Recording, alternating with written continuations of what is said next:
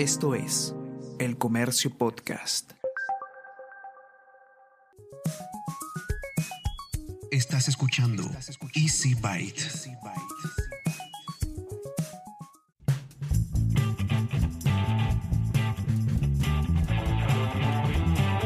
Bienvenidos a un nuevo episodio de Easy Byte, el podcast de tecnología del diario El Comercio. Mi nombre es Bruno Ortiz. Este episodio es bastante especial porque te traigo dos temas que estoy seguro que van a ser de mucho interés. ¿Sabías que los 31 de marzo se celebra el Día del Backup? Pues seguramente no, porque obvio que no te interesa, pues tú no estás preocupado en proteger tu información, ¿verdad? Ok, ok, ok, ok. Pero como en este podcast somos buena gente, hemos conversado con una experta que no solo nos explica por qué es importante tener copias de seguridad con nuestra información, sino que comparte varias recomendaciones para tener un backup de lo que realmente necesitamos. Y eso no es todo, pues luego converso con un experto en el manejo de crisis en redes sociales sobre la importancia que ha cobrado esta función en los últimos años. Así que solo me resta darte la bienvenida al episodio 37 de Easy Byte. Bueno, y en el episodio de hoy vamos a conversar de un tema bastante importante que tiene que ver mucho con la seguridad de nuestros datos y para eso tenemos a Cecilia Pastorino, que es Security Researcher del laboratorio de SET Latinoamérica y con ella vamos a conversar sobre este tema tan interesante y tan importante que es el de las copias de seguridad o backups. ¿Cómo estás, Cecilia? Muchas gracias por atender a esta invitación. ¿Qué tal, Bruna? Bueno, muchas gracias por invitarme. ¿Por qué consideras tú que no le damos como usuarios la importancia de vida a el hecho de tener una copia de respaldo de nuestros datos, sobre todo de nuestra información que es bastante sensible o que es bastante importante para nosotros. Yo creo que nos damos cuenta tarde de la importancia de la información eh, y por eso es que, según una encuesta que hicimos en, en ESET, tres de cada cuatro usuarios dijo haber perdido información por no contar con un backup o porque, bueno, el backup no estaba bien realizado. Y, es ahí cuando nos damos cuenta de la importancia de tener un respaldo, ¿no? O sea, el backup es una herramienta preventiva, es decir, que yo tengo que tener el backup realizado previo a sufrir un incidente de seguridad. Y lamentablemente las herramientas preventivas son las más difíciles de implementar porque muchas veces se implementan tarde. Es decir, después de que ocurre el incidente, después de que se pierde la información, nos damos cuenta que, uy, no teníamos backup, uy, tenemos que hacer backup y a partir de ahí lo empezamos a hacer. Entonces ahí está el problema, me parece. Por aquí, de cuando en cuando, siempre hay alguna noticia en los canales de televisión, en las radios, de alguna persona, sobre todo chicos jóvenes, chicas jóvenes, eh, haciendo denuncias porque lamentablemente les robaron la laptop y ahí estaba pues este el avance de su tesis o del trabajo que tenían que presentar, muy importante, y obviamente no tenían copia de seguridad porque normalmente a ver, si te pongo el ejemplo más sencillo, si estoy haciendo un texto simplemente, un documento, un documento de, Word, por ejemplo, eh, lo más probable es que tenga eh, siete versiones, ¿no? Que son los populares, este sí, este sí final, este sí final, punto doc, ¿verdad? Este, el final del final del final, sí, sí. El final del final, este sí es el final punto doc, pero todos grabados en la, en la misma computadora, y probablemente en la misma carpeta. Eso no es hacer un backup, ¿verdad? No, bueno, uno de los errores más comunes a la hora de hacer un, respaldo es guardar la información en el mismo dispositivo o de la misma forma en que tengo lo del archivo original. Entonces, obviamente, si yo tengo todo en la misma carpeta en la laptop, si me roban la laptop o, se me rompe el disco de la laptop, pierdo no solamente los originales, sino también el respaldo.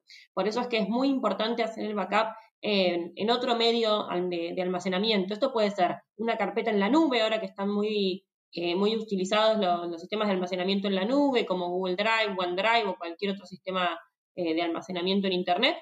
Eh, o bien un pendrive o un disco externo que no lo tengamos todo el tiempo enchufado en la computadora, sino que lo dejemos en un cajón o lo dejemos guardado en otro lado y solamente actualicemos ese backup cuando tenemos modificaciones en el documento. Pero acá entra también el otro tema, que es digamos, se supone que una de las preguntas que me tengo que hacer antes de hacer un backup es, bueno, ¿cada cuánto voy a hacer ese backup?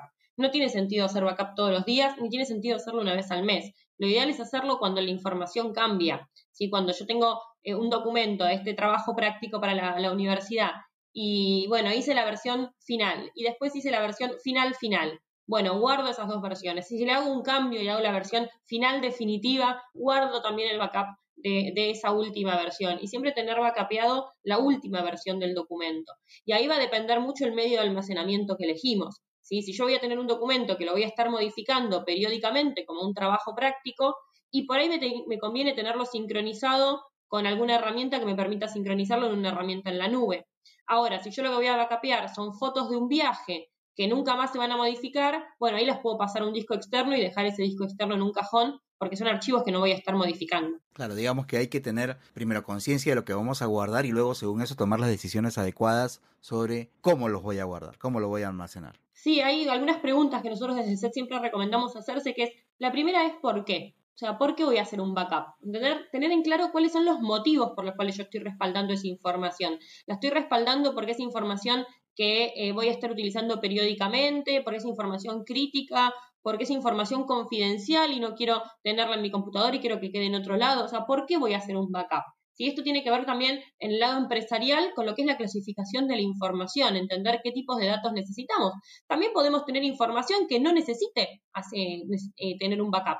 Sí, y eso también es un error que ocurre mucho, hacer backup de todo. Y por ahí no necesito todo. Hacer backup de todos los correos. Y por ahí tengo un montón de correos que en realidad tendría que eliminarlos y que nunca los voy a usar. Tampoco la idea es guardar basura.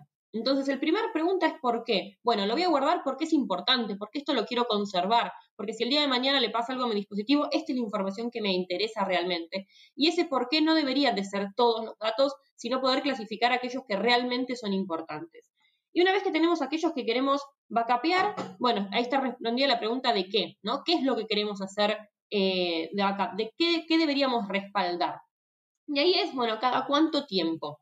Es algo, como decía recién, que lo voy a modificar todo el tiempo, es algo que lo voy a guardar para que no se pierda y nunca más lo voy a modificar.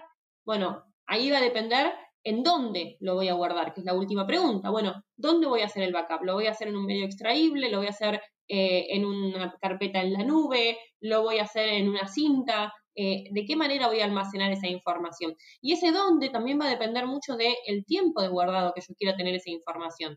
Porque no nos olvidemos que también no todos los medios digitales tienen la misma duración. Entonces, eh, por ejemplo, si nosotros hacemos un backup probablemente un CD en unos años, hoy en día, por ejemplo, los backups que yo tengo en CD o en DVD, me cuesta mucho leerlos porque ya no vienen las computadoras con lectora de CD o lectora de DVD.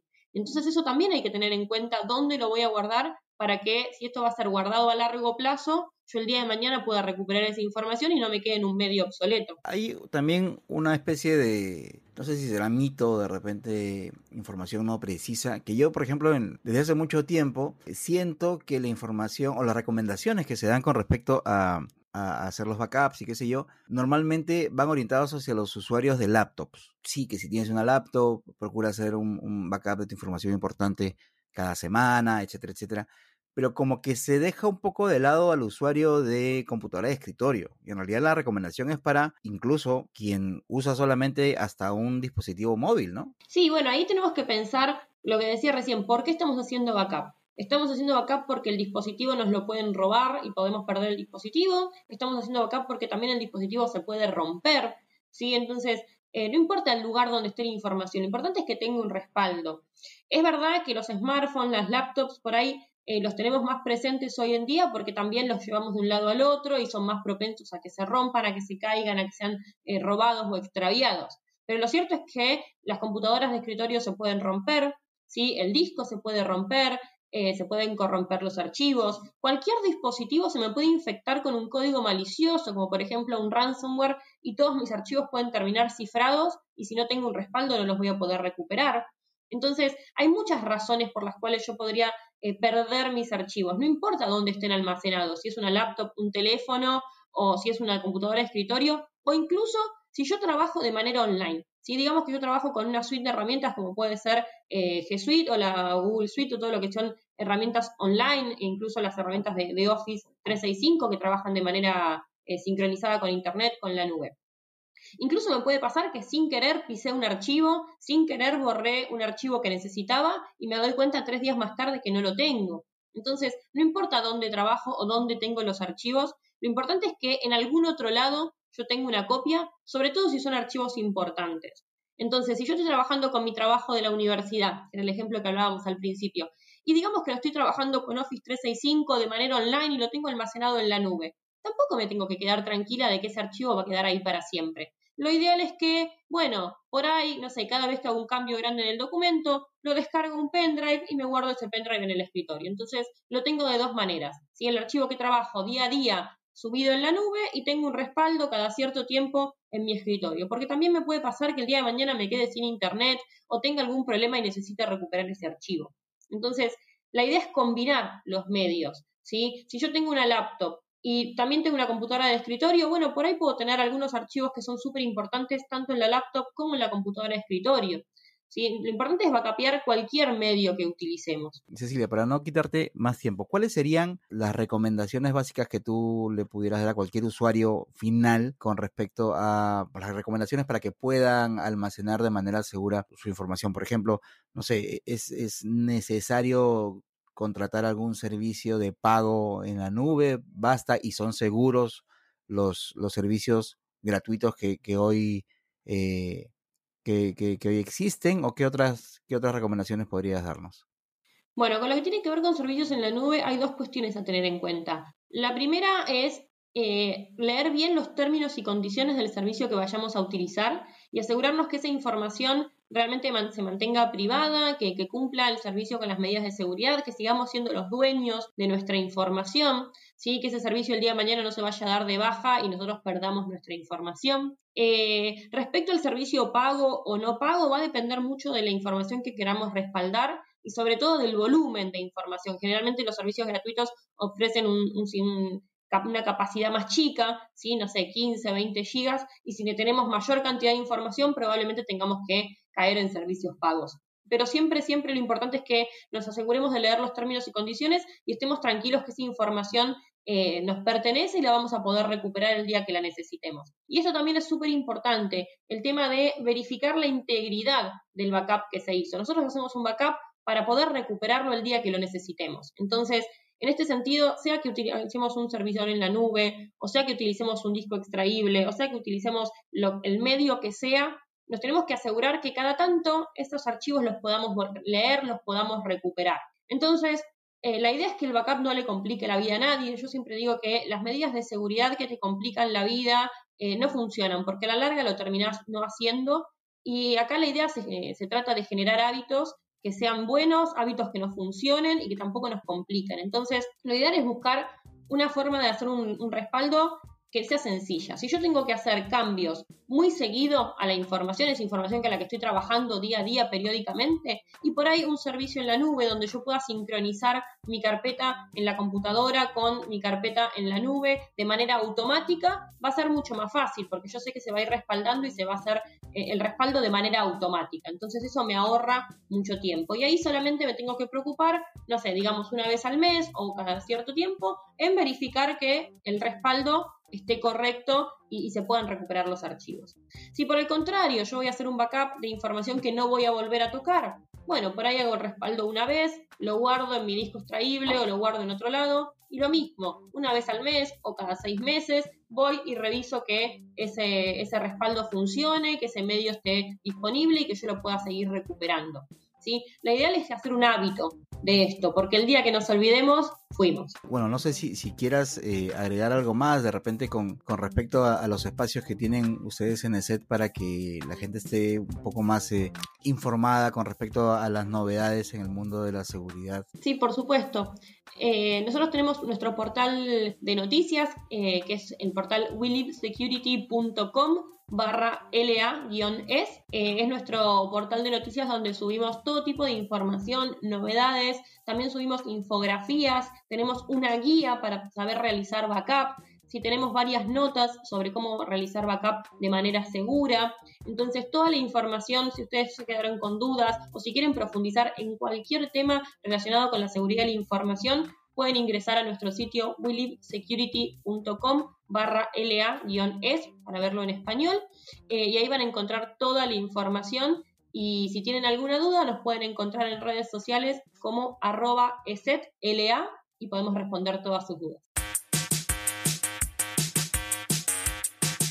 Y ahora, en este bloque, vamos a conversar sobre un tema que también es bastante importante y que sobre todo está cobrando relevancia porque en muchas partes del mundo hay mucha gente que está evitando salir de sus casas o que no puede salir de sus casas específicamente y ha empezado a hacer muchas, muchas más interacciones digitales y esto está creando situaciones que sobre todo para las empresas tienen que empezar a aprender a, a manejarlas y a controlarlas, particularmente lo que tiene que ver con su relación con los clientes a través de las redes sociales ahora vamos a conversar con un amigo mío ya de bastante tiempo, que es Leandro Zanoni, argentino, periodista, consultor de medios y de redes sociales, que está vinculado con los temas de tecnología desde hace bastante tiempo.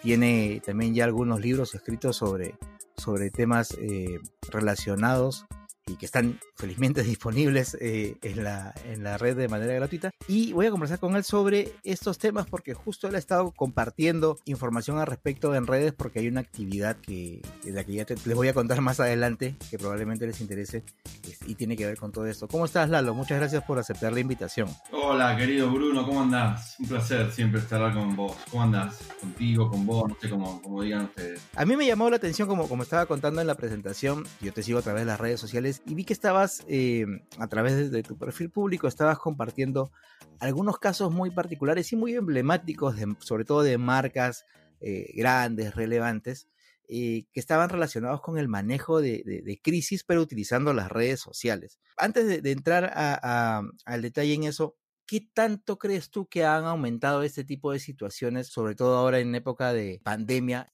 Bueno, yo creo que ya venían en aumento, pero ahora Obviamente eh, la, aceleración en la que estamos metidos, la aceleración digital, también aceleró el tema del branding de las marcas, que hoy es casi 100% digital. El año pasado, la, cuarentena, digamos, la, imposibilidad de salir, más allá de salir físicamente o no, digamos, ¿no? conceptualmente, quedarte en tu casa y no poder salir o salir poco, genera un vacío eh, en el tema de la comunicación de las marcas en lo que antes era eh, la vía pública, el medio de transporte público, carteles, bueno, todo lo que uno sabe que, que hay era un terreno muy fértil para el diálogo entre las marcas y sus consumidores. Bueno, eso se pasó directamente a la web, como ya venía pasando, y ahora es, esa, esa, cuestión se aceleró. Cuando digo web me refiero a pauta online tradicional, banners y avisos, y redes. Redes es la marca hablando, interactuando con sus usuarios, con sus clientes, con sus consumidores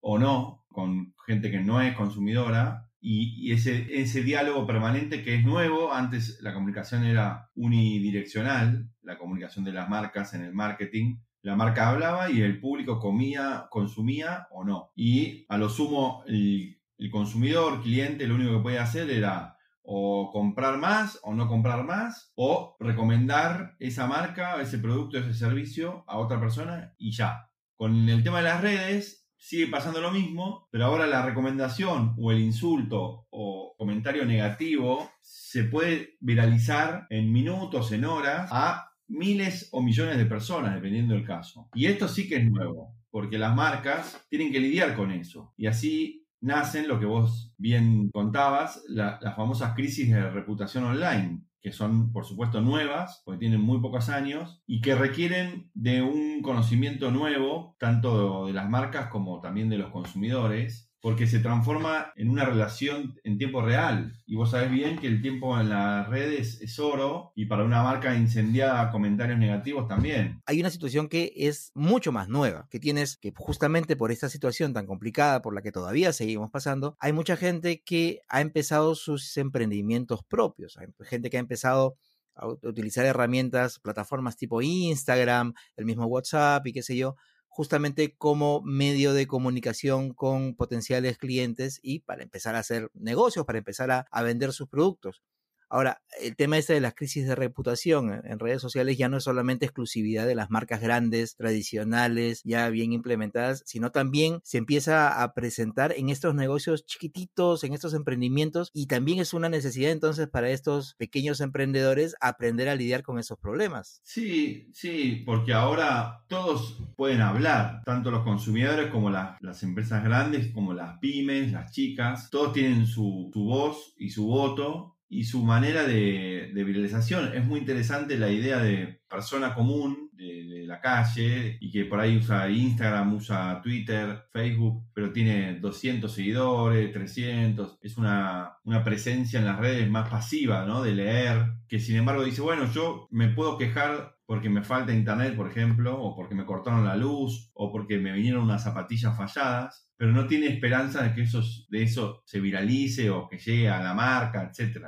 Sin embargo, llega porque por dos motivos. Ese, ese, ese tweet puede viralizarse porque mucha gente empieza a hacerlo circular. Con que una, una sola persona haga un retweet que sea muy seguida, ya ese tweet va, va a escalar solo. Y también por otro lado, porque las marcas ya empiezan a, a, a, tomar como costumbre, por suerte, el tema del monitoreo online. Es decir, de ver en tiempo real qué está pasando en la web, en las redes, en el social media, en el ecosistema 2.0 con su propia marca.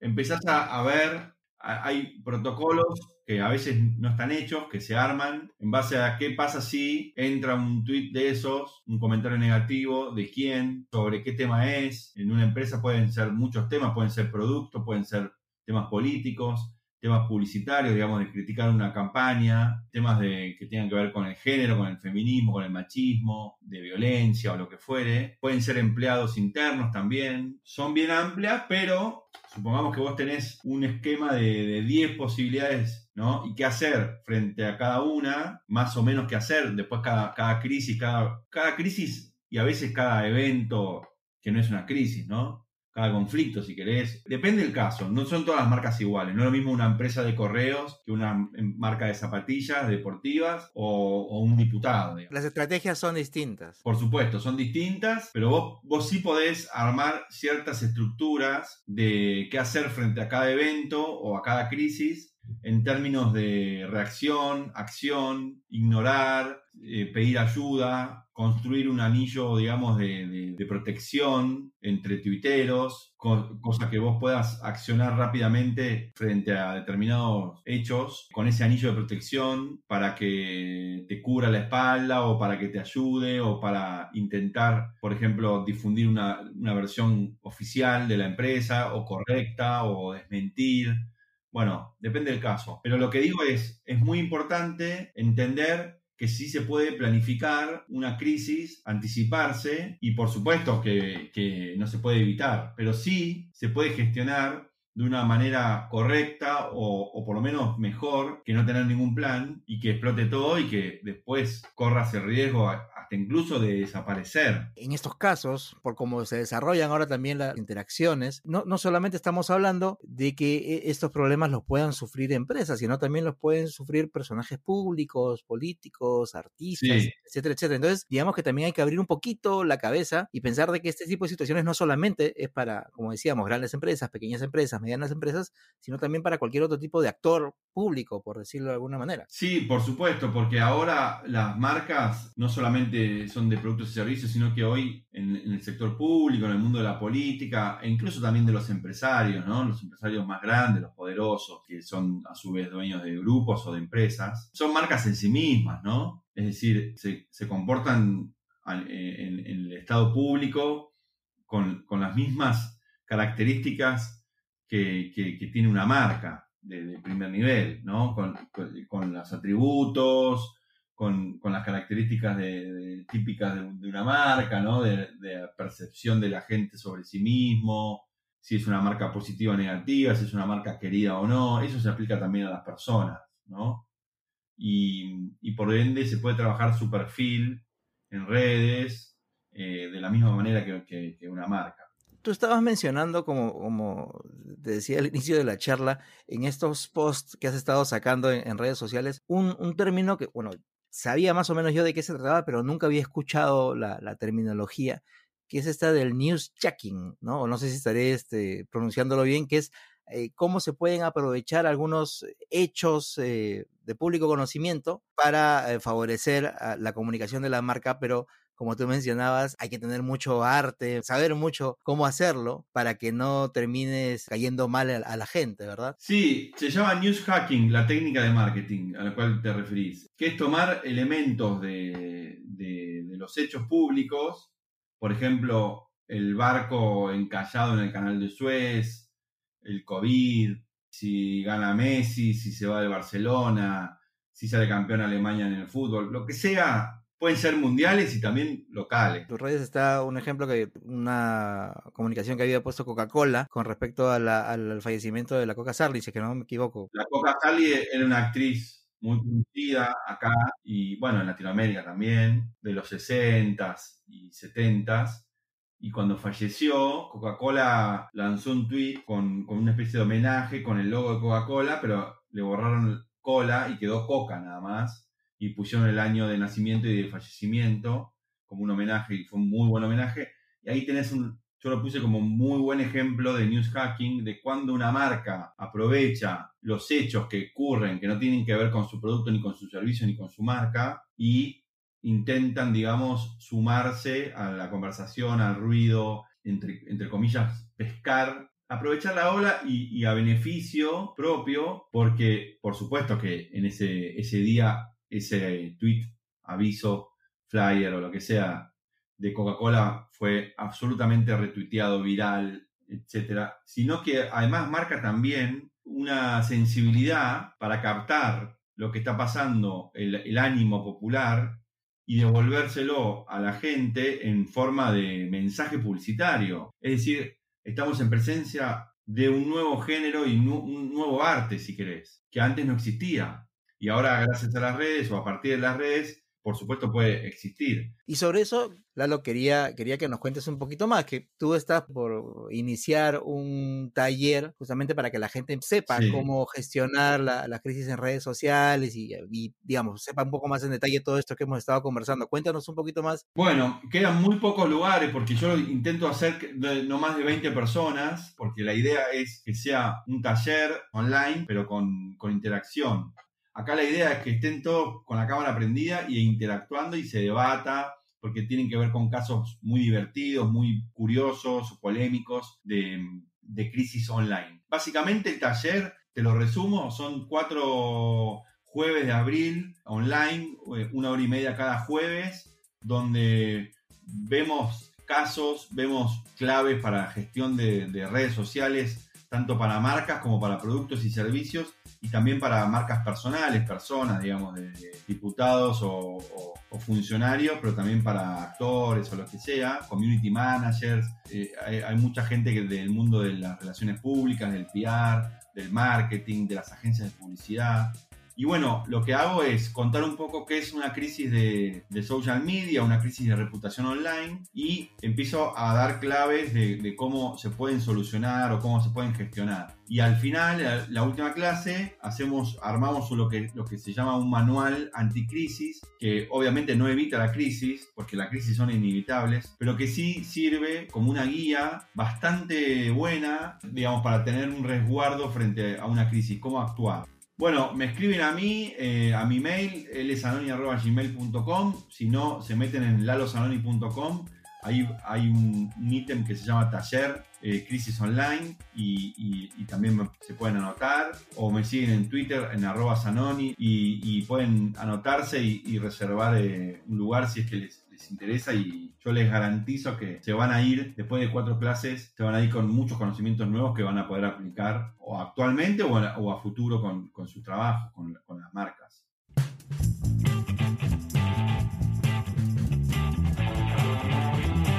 Y antes de despedirme, te invito a escuchar Mentes Peruanas, un podcast que aparece todos los martes para que conozcas un poco más a la persona que está detrás del investigador o científico peruano que está destacando por su trabajo. Además, te invito a suscribirte a Vida y Futuro, del newsletter del Diario del Comercio que aparece todos los domingos, en el que recibirás de manera gratuita una selección de las mejores notas sobre ciencia y tecnología que hemos publicado durante la semana. Ya sabes que te suscribes en elcomercio.pe slash newsletters. Y hasta aquí hemos llegado con el episodio 37 de Easy Byte, el podcast de tecnología del interior comercio. Gracias una vez más por haber llegado hasta acá. Mi nombre es Bruno Ortiz y recuerda que tenemos una cita la próxima semana, así que pasa la voz.